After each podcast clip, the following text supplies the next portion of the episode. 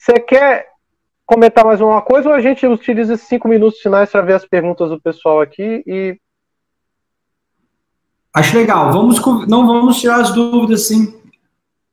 A minha DP começou pelo intestino, é verdade. 80% dos pacientes já tem algum sintoma, que é o sintoma de constipação, que pode vir até 20 anos antes do início dos sintomas motores.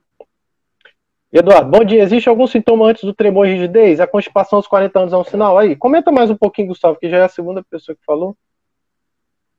É, primeira coisa, os, os sintomas não motores podem preceder a doença de Parkinson, como a constipação, sintomas de ansiedade, depressão, distúrbio é. do sono, principalmente distúrbio do sono comportamental, né, distúrbio é, comportamental do sono REM. Mas veja, tenho constipação, vou ter doença de Parkinson? Não.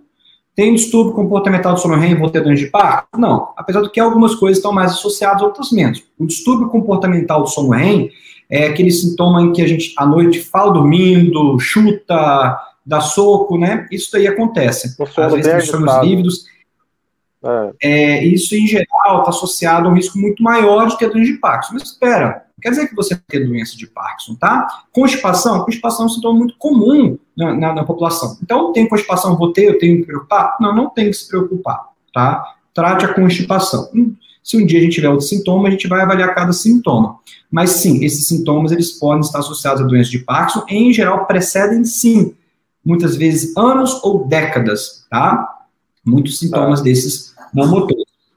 Até, até 20 anos, né? Geralmente a constipação 20 anos, a alteração do sono 15 anos, aí já começa a depressão e ansiedade, até o surgimento dos sintomas motores.